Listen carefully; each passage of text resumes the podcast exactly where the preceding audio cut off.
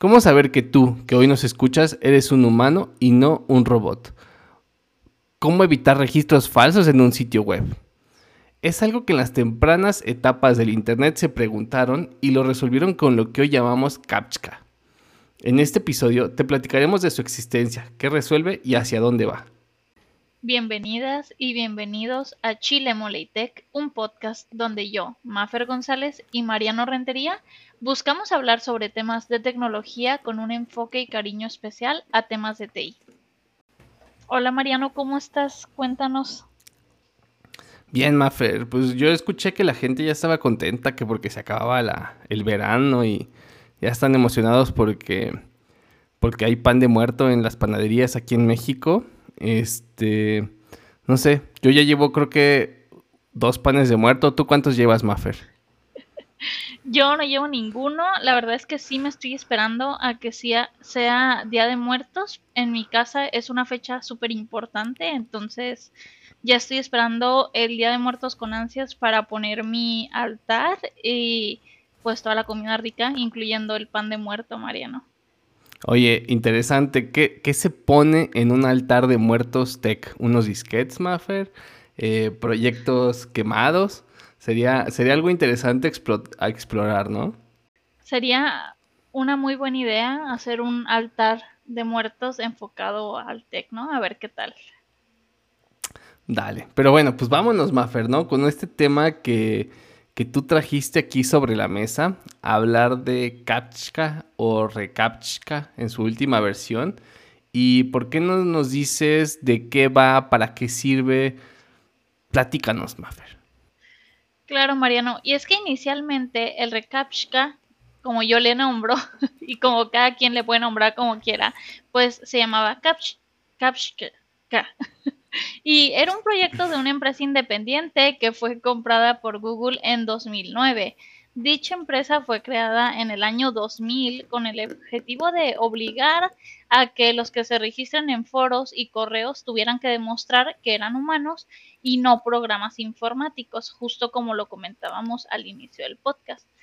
Esto fue creado nada más y nada menos por un joven guatemalteco de 22 años que pues su nombre es Luis Bon A, quien ah, diseñó un, sistema para controlar toda la publicidad automática creado por una gran cantidad de spam bots que inundaban los buzones de entrada del correo electrónico y los foros online. Y pues esto lo hizo en la década de, los noventas. Algo que estábamos platicando detrás de, de grabaciones es que Luis, pues además es un informático, es un empresario y actualmente es profesor de ciencias, de ciencias de la computación en la Universidad de Carnegie Mellon y es el fundador también de la compañía de Duolingo, Captcha y Recaptcha, pero ya después fue vendida a Google en 2009, como lo comento, y además él ha sido conocido como uno de los pioneros de la idea de crowdsourcing y creo que no hemos platicado de esto en algún episodio y me gustaría que, que lo platicáramos, pero pues pueden ir a, googlear un poquito más de este genio de la informática, ¿no? Y pues así es como nació el CAPTCHA y es básicamente una prueba en la que había que reconocer letras garabateadas y difíciles de leer durante o solo unos pocos segundos durante que estabas haciendo una prueba de registro, ¿no? En un blog o en un sitio web y pues es algo fácil para los humanos, entre comillas, y difícil para los bots, según se creía, ¿no? Y en general, si ustedes ahorita se están preguntando, pues, ¿cuál es la diferencia entre Recaptcha y Captcha? Pues podríamos decir que el Recaptcha es una evolución del Captcha, que fue el test original con el que empezó a intentar diferenciar usuario humano de spambot a principios de la primera década del año 2000. Y la palabra Captcha o Recaptcha es una abreviatura que viene de las siglas de Completely Automated Public Turing Test o pues de la prueba de Turing, ¿no? Y que pues literalmente significa test público completamente automatizado, automatizado de Turing para diferenciar a los seres humanos de las computadoras.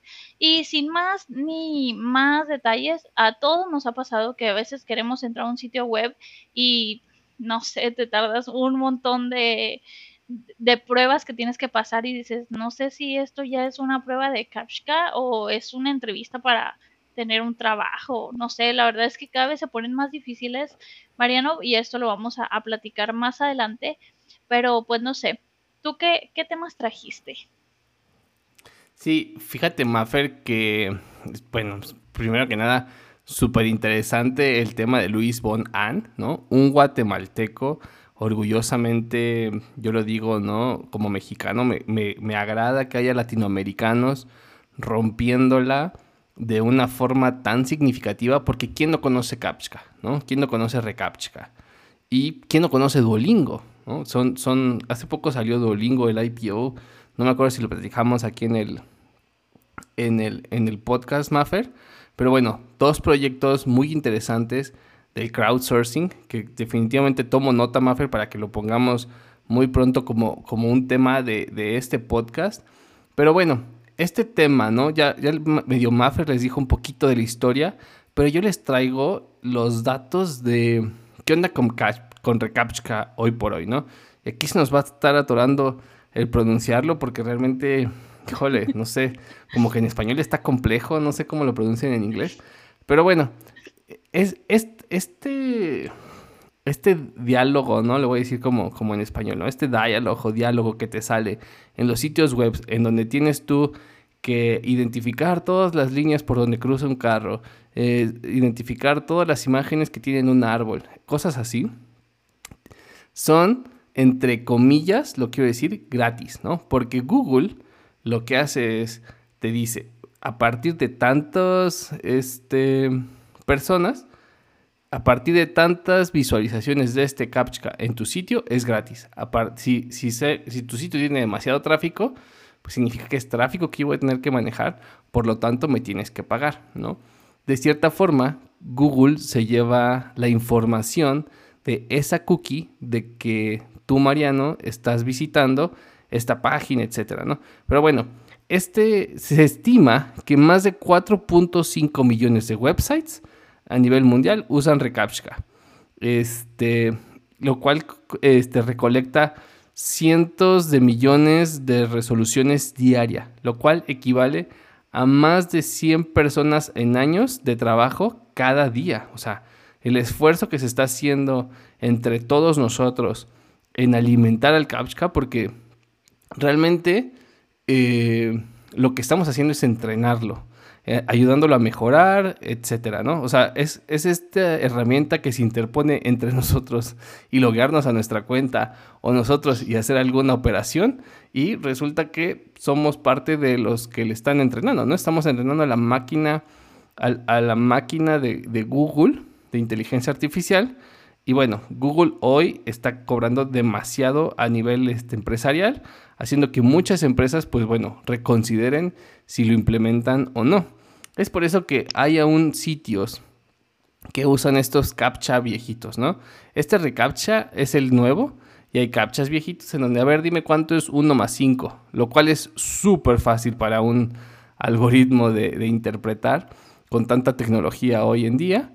Pero bueno, quiero decirles que el valor del recaptcha para Google es súper significativo y no es una cosa de menos, ¿eh, Mafer? No, Mariano, y es que justo como lo comentas, me llama mucho la atención esto, ¿no? Que nosotros vamos alimentando al sistema de inteligencia artificial, pues alimentándolo de todas esas imágenes que identificamos o no, pero eso mismo ayuda a que el recaptcha se tenga que hacer cada vez más fuerte, porque como sabe en cuánto tiempo puede resolverlo un humano y cómo lo alimentamos o cómo reaccionamos ante la velocidad de las imágenes o de los números o de las letras, pues cada vez se ha vuelto un poquito más complicado. Y aquí les voy a contar un poquito de por qué se están haciendo más difíciles cada vez los captchas, ¿no? Y bueno, pues es que reCAPTCHA usa un motor de análisis de riesgo avanzado y de desafíos adaptativos justo con inteligencia artificial que evita que el software malintencionado o pues estos bots participen en actividades abusivas en los sitios web. Y es que yo creo que de las principales cosas que puede evitar es, no sé, algún tipo de ataque de inyección de código o no, la verdad es que no sé si estoy mal con este con esta definición, pero creo que es de las principales cosas que puede este, evitar. Y básicamente, pues, para que iniciemos sesión en sitios pues de manera legítima, sin ser un robot, para poder realizar compras, ver páginas, crear cuentas o lo que sea, pues estos usuarios falsos, entre comillas, serán bloqueados, ¿no? Y para darnos una idea de cómo ha evolucionado el CAPTCHA, pues en el 2014 el reCAPTCHA era el versión 2, verificaba si la interacción era legítima o no con la caja de verificación de no soy un robot. No sé si te tocó verla, porque a mí aún me ha tocado verla en algunos sitios, Mariano, donde se me hace la cosa más simple de no soy un robot, e incluso hay un meme que me encanta de un robot eh, picándole así justo a la pantalla, ¿no? De que así ah, es un robot, ¿no? Y pues está saltando el, el recaptcha. Y uh, después, en el 2018 viene el recaptcha versión 3, que este verifica los requerimientos con una puntuación y le brinda la capacidad de tomar medidas en el contexto de su sitio, eh, justo como lo comentabas, ¿no? Y en el 2020 evolucionó y nos proporcionó una experiencia de usuario sin fricciones, según comenta, en la que la protección contra el fraude se extiende fácilmente a través de sitios web en lugar de limitarse a determinadas páginas. Y puede integrarse en cualquier aplicación móvil mediante un servicio de API. Otra cosa que, estaba viendo y es en, en el sitio de TheVerge.com, pues es que últimamente se han realizado esfuerzos para desarrollar los recaptchas y no sé si ya te ha tocado verlos por ahí, Mariano, que no sé, hay como muchas similitudes con jueguitos, ¿no? Te ponen pruebas para que gires los objetos en cierto ángulo hasta que formes como un rompecabezas, ¿no? Con la, con la posición de cada uno. También te ponen instrucciones, te ponen como, mm, sí, como tableritos, rompecabezas. Y aún así hay investigadores pues que han tratado de, ah, de explotar el, el hecho de que pues no sé, nosotros tenemos cámaras, entonces ya jugar un poquito más con que te muevas para un lado, que subas una mano o pues para ver eh, el futuro al que vamos a ir con los captchas, ¿no? El problema de todas estas pruebas es que no necesariamente los bots son, mm, o sea, no es que sean muy inteligentes, ¿no? Es que los humanos somos como medio lentos para resolverlos y ah, tenemos como mucha diversidad de no sé, experiencia, cultura, idioma, y es que no sé si te ha pasado que yo he visto en Twitter que de repente, oye, es que estaba haciendo este captcha y no sé, viene un avión, pero no parece un avión, o viene otra cosa que tú no conoces porque quizás tú estás en otro país y pues en tu vida has visto, no sé, algo que venga ahí y pues básicamente te pones muy lento, entonces la, la inteligencia artificial pues está avanzando más que nosotros con estas pruebas, ¿no? Y pues poco a poco han hecho estos esfuerzos para pues para mejorarlos y ahí vamos viendo, les vamos a dejar en las notas del episodio un video que me gustó un montón por si quieren ir a, a verlo de cómo está avanzando esta inteligencia para que para que vayan y lo vean, Mariano. Sí, Mafer. Fíjate que este artículo que mencionas de The Verge me parece muy interesante y dice algo que es muy cierto. Eh, dice, el problema de estos tests de CAPTCHA no significa necesariamente que los bots se están volviendo más inteligentes. Y bueno, antes de que continúe por aquí, algo nada más que quería confirmar, Maffer, es que uno de los objetivos principales de este CAPTCHA es que estamos acostumbrados a que en el Internet muchas cosas son gratis, ¿no? Entonces, que saca tu cuenta de Gmail gratis, que saca esto gratis, tiene 7 días gratis, puedes usar una cuenta de GitHub con cierto tiempo gratis. Y son muy buenos deals, la verdad. Entonces, el CAPTCHA, o sea, realmente no necesitas un CAPTCHA si luego luego le cobras a la gente. Porque dices, pues, ¿para qué voy a poner? Me da igual si los robots me pagan, ¿no? Pero, más bien, no me interesa que robots, ¿no? O humanos programando robots, porque todavía no, llegamos a la Matrix, hashtag de Matrix. Este, ellos nos controlan, ¿no? Hay humanos detrás de estos robots programándolos y tenemos un episodio de bots en este podcast. Este, eh, no abusen de los servicios gratuitos, ¿no? Entonces, ¿cómo evitabas que, por ejemplo, en los foros, como tú decías, pues no hubiera robots posteando así los típicos links de, mira, métete a esta página que no sé qué, ¿no? O robots que estuvieran eh, haciendo tráfico en alguna página con el fin de posicionarla mejor en el algoritmo de Google. O robots que estuvieran, pues no sé, acosando a alguien con el fin de molestarlo y que en Twitter, ¿no? Entonces, el CAPTCHA viene como de cierta forma a bloquear a los robots de hacer las cosas que pueden hacer de forma gratuita, ¿no? O sea, si les cobráramos a los robots, seguramente que habría menos robots y a lo mejor aún así habría gente que estaría dispuesta a invertir en, ellos, ¿no?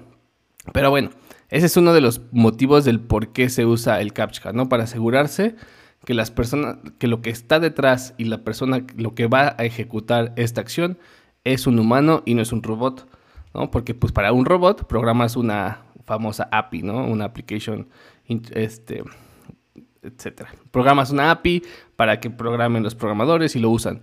Entonces, pues bueno, el CAPTCHA para las cosas que requieren interacción humana, validar que la persona que está detrás es un humano. Ahora, ¿por qué no le pueden ganar los desarrolladores de CAPTCHA a los robots? Pues realmente el problema es que no es que sean que los robots no sean muy inteligentes, de hecho es al revés, que los humanos son tontos, ¿no? Y aquí dice que el reto es que, pues bueno, los humanos son muy diversos en cuanto a su lenguaje, su cultura, su experiencia. ¿Qué tal que le pones a una persona que nunca ha ido a la ciudad imágenes de un crosswalk, ¿no? Va a decir, pues yo qué, ¿no?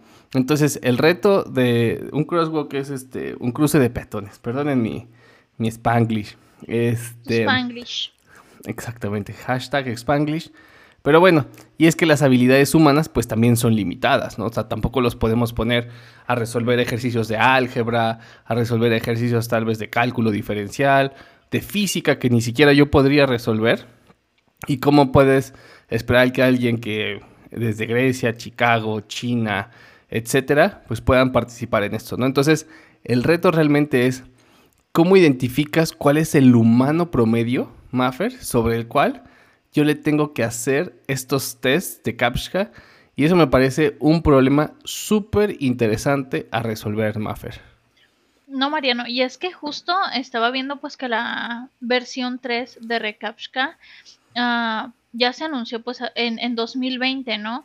Y lo que están usando es como un análisis de riesgo adaptativo, así lo llaman, y esto es como para calificar el tráfico de acuerdo con lo sospechoso que parezca. O sea, van a estar midiendo qué cosas estás buscando, las cookies que tienes, los atributos de tu navegador, los patrones de tráfico, todo, o sea, como hacer un análisis de lo que estás haciendo en la computadora para ver si eres o no un robot. Y lo difícil de esto es que la detección de bots pues ah, va a ser como que haya más vigilancia, ¿no? O sea, si de por sí estamos vigilados por Alexa, el iPhone, el teléfono. No nos están vigilando. O sea, todo... Ya vas a empezar, Mafe. Bueno, ya voy a empezar con mis este, teorías, conspiratorias. Sí, sí. Y de, repente vamos a y todas esas cosas. Claro. Y el chip de la vacuna, que ya nos anda funcionando. Este, no, me refiero a que pues los algoritmos cada vez están un poquito más avanzados para ah, analizar nuestros consumos, lo que nos gusta, bla, bla, bla. Entonces, como que va a ser un poquito inconveniente porque también si empezamos a usar una VPN, mm, no sé, pues lo va a notar como más sospechoso el reCAPTCHA, ¿no? Entonces, bueno, ahí les va. Ah, creo que ya lo había visto. Yo a veces uso como Brave de navegador y Brave trae una versión de navegar con Tor. Es casi imposible que te metas a, una web con Tor. O sea, mm, set por, los captchas, ¿no? Entonces, em, pues todo esto lo, lo vamos a ir entrenando, supongo, ahora también con nuestras navegaciones, pero pues aún está como muy nuevo y vamos a ver qué pasa, Mariano, ¿no? Sí, la verdad es que es, este, muy interesante, Maffer.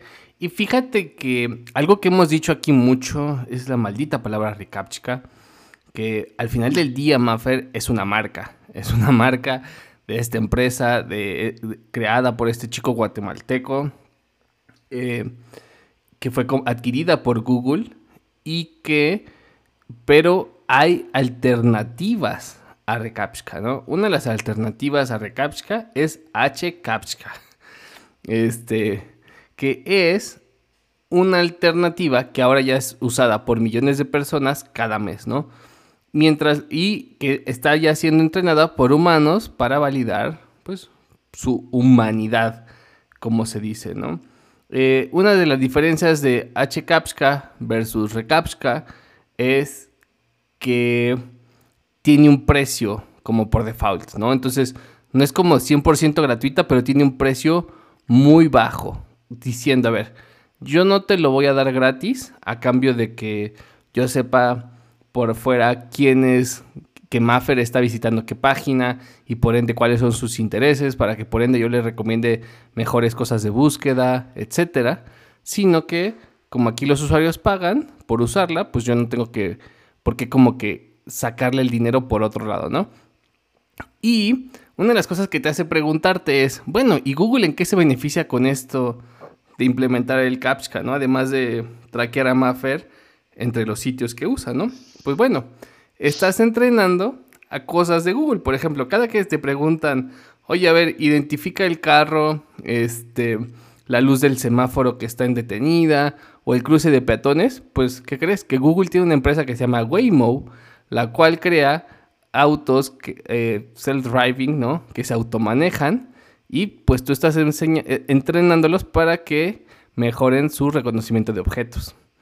O cuando igual cuando le dices eh, identifica todos los letreros de las calles o qué tipo de edificio es, pues bueno, estás también ayudando probablemente al algoritmo de Google Street View, este que usamos en mapas, que permite poder identificar de mejor forma las etiquetas de las ubicaciones a través de los mapas y de los objetos en la Tierra. O cuando te dice, a ver, este, escribe estas dos palabras, pues estás ayudando también al servicio de Google Books, ¿no? libros de Google, en el cual estás tú entrenando su proceso de reconocimiento de texto, o como se dice en inglés, OCR. ¿no? Entonces, pues tú, Mariano, tú, Maffer, estás entrenando probablemente a estos servicios de Google. Esto sí es medio teoría conspiracional porque no tengo evidencias, pero tampoco tengo dudas este, de lo que están usando con tu conocimiento, Maffer. Y bueno, pues antes de, irnos, por aquí Mariano hizo el favor de encontrar un artículo de dreamchala.com y es que ellos comentan que hay trabajos de básicamente como atrapador de captcha, ¿no? O sea, de estar identificando los captchas. Y pues, ¿qué son estos trabajos, no? Mm, si tomamos el ejemplo de, Google, pues que es uno de los más grandes motores de búsqueda, sus políticas de captcha pues se están volviendo como muy agresivas, como ya lo hemos comentado. Y esto pues justo incluía con esto de no soy un robot, pero pues necesitamos como que más gente esté picando ahí para identificar las imágenes, armar los rompecabezas y todo esto.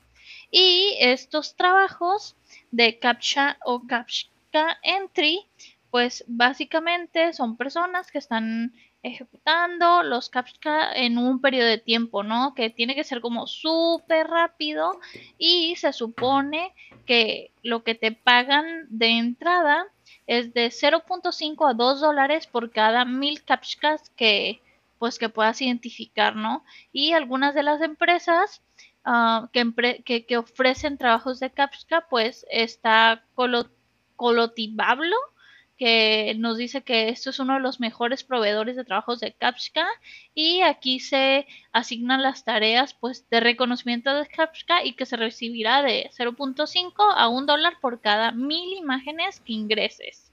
Y si eres de los más eficientes, pues puedes ganar entre 200 y 300 dólares por mes fácilmente.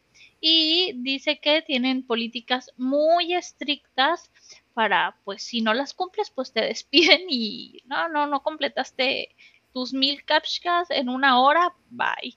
Y pues tienes que ser muy eficiente. Hay otras compañías que te pagan por hacer exactamente lo mismo, como Captcha Typers, Tu Captcha, Mega Typos, Captcha Club, Fast Typers y pues hay otras, ¿no? Entonces les vamos a dejar igual el link en las notas para que vayan y lo revisen porque pues está como interesante, ¿no? Es como ese tipo de, de trabajos, Mariano, donde puedes ir y llenar encuestas por no sé cuántos centavos, ¿no? Entonces, pues ahí está el dato, que tampoco sabemos si es muy verídico, ¿no? Que yo creo que sí, por el, por el artículo, pero no vaya a ser. No, sí, claro que sí. Esto es eso de gana, gana desde tu celular y cosas así. Este, aquí lo que prometen es que puedes ganar 50 dólares al día lo cual es algo así como mil pesos diarios que pues a nadie, a nadie le caerían mal.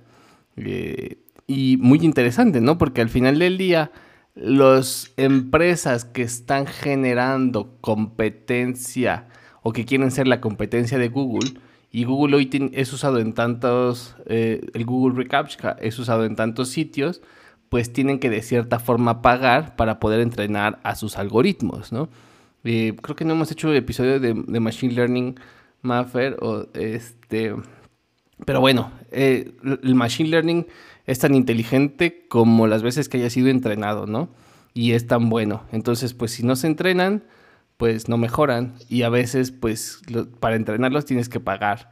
Entonces, en estas empresas, este, te pueden pagar por eso. La verdad es que la mayoría, como, como dices tú, Maffer, pues requieren compromiso. No son así nada más de, ay, pues me voy, a echar un captcha ahorita, ¿no? Este y, si no, pues no te corre, ¿no? Porque pues sí necesitan como que estar entrenando el algoritmo de forma constante. Eh, pues interesante. Una opción de trabajo que yo no, me imaginé que existía, Maffer. Pero bueno, ya sabes que en el internet, el internet es un lugar oscuro y, y, a la vez este soleado y hay, y hay, y hay para todo, Maffer. Así es, Mariano.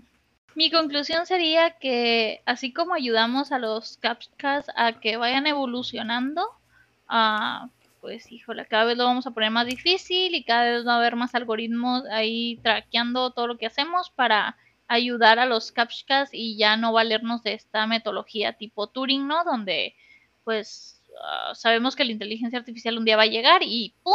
O sea, más de como está ahorita. Así que, a ver, otras estrategias que, que, que pues que, que nazcan, ¿no? Ah, para, para evitar a todos los bots del internet, Mariana. Es correcto, Maffer. El futuro del CAPTCHA seguramente va a ser que tu teclado incluya un este piquete de aguja para que te saquen la sangre y validen que seas un humano y no un robot, a menos que los robots traigan bolsas con sangre y pues rayos, Maffer. No sé qué vamos a hacer. Así que vamos a TechTwitter próximamente. y antes de irnos a TechTwitter, próximamente un podcast de puros teorías conspiranoicas uh, para octubre, ¿no? Sí, claro que sí. Pero bueno, vámonos a TechTwitter, Mariano. Y el día de hoy traje un tweet de Randall Cana, que ella es una, uh, pues la consideramos influencer, la verdad pero básicamente pues ah, te ayuda como a que tus entrevistas sean las mejores si eres un developer. Vayan y chequen su canal de, de YouTube porque pues está bueno y su, tweet también, su Twitter también está muy padre. Y ella dice, ¿no? Dime que eres una mujer en tech sin decirme que eres una mujer en tech. Y dice, yo empiezo. Ah, a, justo tuve que googlear cómo bloquear a alguien de GitHub. Sí, o sea, GitHub. Entonces, híjole, esto es un pequeño anuncio para todos esos hombres acosadores que están por ahí. No acosen en ningún lugar, menos en GitHub. O sea, dejen de hacer eso. Um, no está chido. No lo hagan. No, o sea, no. Dejen de hacerlo. ¿Y tú, Mariana? ¿Qué tuviera trajiste? Ay, Mafer. Pues mira, yo traje uno de Eugenio Perea, que él es un buscador, así dice su Twitter bio, en Magma Partners, que es un fondo de inversión, eh, de, inversión semilla para Latinoamérica. Y él puso un tweet que me gustó que decía, todas las startups del mundo deberían de tener este memorándum de IBM enmarcado en la pared. Y el memorándum está bien chistoso, es de 1963 y dice, memorándum. La semana pasada, el CDC, que es el Centro de Control de Enfermedades, tuvo una conferencia de prensa, durante la cual anunciaron oficialmente su sistema 6600, eh, el cual entiendo que fue desarrollado en un laboratorio en el cual solamente hay 34 personas, incluyendo la persona de limpieza. De esas, 14 personas son ingenieras, 4 son programadoras y solamente hay una persona con eh, un doctorado y un, y un, este, y un junior programmer, ¿no? Este, para la vista de los externos, pues este laboratorio podría parecer como efectivo en cuanto a, costos, ¿no? Porque pues no es muy caro mantenerlo y gente que trabaja duro y es altamente motivada. Esto me, y dice el, el, el memorándum, esto me causa contraste, ese modesto esfuerzo me causa contraste con nuestro gran equipo de desarrollo que tenemos y cómo estamos perdiendo el liderazgo en la industria. Este. Aquí dice, Larry, creo que tiene que haber prioridad a, una discusión para ver cómo lo vamos a resolver y cómo podemos cambiar esto inmediatamente, ¿no? Entonces, pues bueno, se me hizo como que algo bien curioso, un, memorándum de 1963 de IBM siendo amenazada por lo rápido que estaba avanzando el Centro de Control de Enfermedades, con un equipo eh, pues más pequeño que el de ellos. Y pues bueno, desde aquí viene también todo el tema de avanzar a toda velocidad, Maffer. Porque si no, en tech te mueres. Pero vámonos, Maffer. Oye, antes de irnos, Mariano, me gustaría hacer un comentario acerca de tu tweet. Y es que, ah, como la ñoña que soy, justo estoy viendo en la maestría procesos de reingeniería y me llamó mucho la atención que como por ahí de 1993 hicieron reingeniería de procesos en IBM justo y como un proceso que tardaba siete días en hacerlo, lo hicieron su, su reingeniería y solo tardaron ahora cuatro horas. Entonces, no sé, a lo mejor eso tiene que ver mucho con el tweet porque pues la imagen que tienes, ¿no? De, que algo está, algo estaban haciendo mal o no sé. Me, gustó mucho porque creo que podemos aprender mucho de, pues, de estos memorándums y este librito que, que me aventé de 1993 y está bueno para que vayan y lo vean. Y pues nada, Mariano, vámonos. Ah, muchas gracias a todos por escucharnos el día de hoy. Sigan el podcast en redes sociales, en Twitter e Instagram estamos como Chile Molitech. Suscríbanse a nuestro newsletter porque así podremos conocerlos mejor y obvio les vamos a mandar stickers a cambio. Los invito a que me sigan en mis redes sociales. En Instagram estoy como Mafer González Tech y en Twitter estoy como Mafer González Tech. Y a ti, Mariano, ¿dónde te pueden encontrar? A mí me pueden encontrar en Twitter e Instagram como Mariano Rentería. También los invito a que busquen mi canal de YouTube, que se llama también Mariano Rentería.